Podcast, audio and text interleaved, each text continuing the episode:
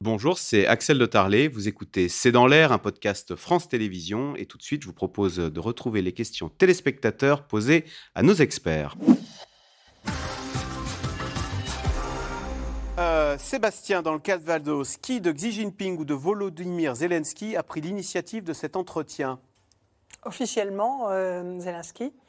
Euh, la Chine le, répète très clairement, et même c'est le, premier point de communiqué chinois. Donc c'est très important, probablement quand même pour atténuer un petit peu la vexation pour la Russie déjà.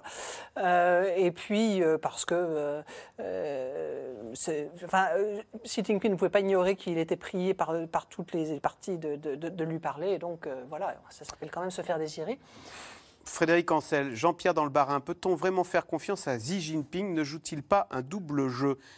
Est-ce que c'est pas de, la, de Pékin que pourrait venir la paix?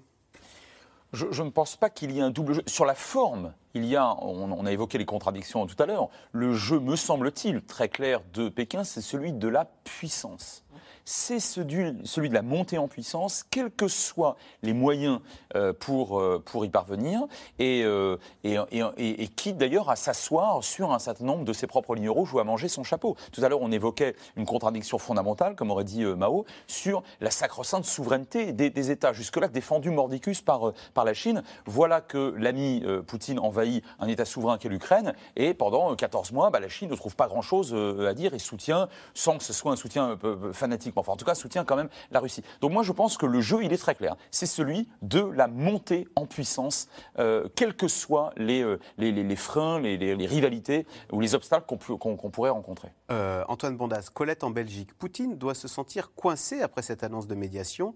Quelles peuvent être ses réponses à son ami chinois? Est-ce que, comme le disait Frédéric Ancel, vu de Pékin, on trouve que le compagnonnage avec Vladimir Poutine est un peu pesant, voire embarrassant? Disons côté russe, c'est compliqué parce que même si la relation sino-russe reste fondamentale, parce qu'il y a vraiment une convergence entre deux régimes politiques qui considèrent la sécurité politique comme le fondement de leur sécurité nationale, il y a une asymétrie croissante.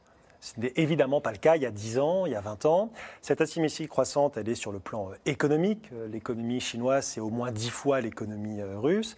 Puis elle est sur, y compris de plus en plus sur les aspects de puissance au sens large.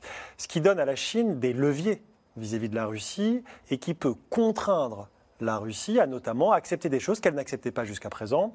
Et euh, on le voyait dans euh, une des vidéos euh, précédemment, le fait que le ministre de la Défense chinois, Li Shangfu, qui vient juste d'être nommé, fasse son premier voyage en Russie, n'est pas anecdotique. Non seulement parce que ça met en scène la convergence entre les deux pays, mais parce que Li Shangfu, avant de devenir ministre, était celui en charge notamment des transferts de technologies de la Russie vers la Chine. C'est pour cela qu'il a été sanctionné par le gouvernement américain. Et ce qu'on craint notamment, c'est que la Russie soit contrainte désormais, parce que la pression chinoise est trop importante, de transférer les dernières technologies militaires russes qui font défaut à la Chine, que ce soit en matière de radar, d'alerte avancée, un tout petit peu de propulsion, qu'elle soit navale euh, ou aérienne.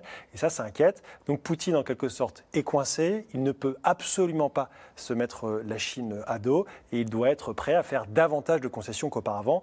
Mais ça, entre guillemets, c'est de sa propre faute. C'est lui qui a décidé d'agresser il y a 14 mois l'Ukraine. Valérie, dans le Rhône, Ursula Gauthier, comment être sûr que la Chine n'aide pas la Russie dans son effort de guerre? Les Chinois disent ne pas fournir d'armes. Hein à Moscou Ils n'ont pas fourni jusqu'à présent des armes euh, très importantes, mais on sait qu'ils fournissent déjà. Ils fournissent des composants euh, qui sont utilisés dans l'armement, ils fournissent aussi des fusils de chasse, entre guillemets, qui peuvent être facilement transformés en fusils pas de chasse. Et donc, euh, ce n'est pas, pas du tout exclu qu'ils qu contribuent à l'effort militaire mais de façon quand même pas trop voyante, puisque euh, Xi Jinping tiendra à conserver sa stature euh, de neutralité et d'ami de la paix, et donc euh, de ne pas tomber dans les mêmes travers qu'il reproche aux États-Unis. Donc voilà, est-ce que, est que la Chine va, va, va financer l'effort de guerre des Russes? On ne sait pas. Allez, merci beaucoup d'avoir participé à cette émission qui touche à sa fin. Demain, Bruno Duvic pour un nouveau C'est dans l'air. Bonne soirée sur France 5.